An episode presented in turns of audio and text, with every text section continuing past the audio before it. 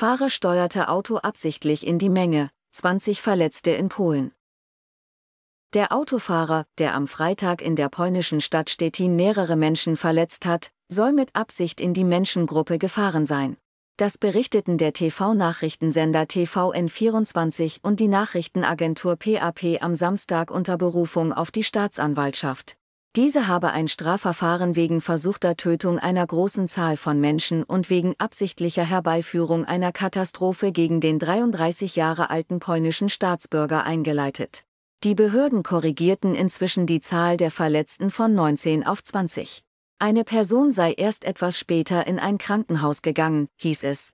Der Täter war zunächst am Rotlohplatz in der Hafenstadt Stettin in eine Gruppe von Menschen an einer Straßenbahnhaltestelle gefahren. Daraufhin flüchtete er von der Unfallstelle und rammte kurz darauf mit seinem Auto drei andere Fahrzeuge, wodurch weitere Menschen verletzt wurden. Die 20 Verletzten sind nach Behördenangaben zwischen 5 und 62 Jahre alt. Sechs der Verletzten seien in kritischem oder ernstem Zustand, teilten Krankenhaussprecher den Medien mit. Schon am Freitagabend hatte die Polizei bekannt gegeben, dass sich der aus Stettin stammende Mann seit vier Jahren in psychiatrischer Behandlung befinde.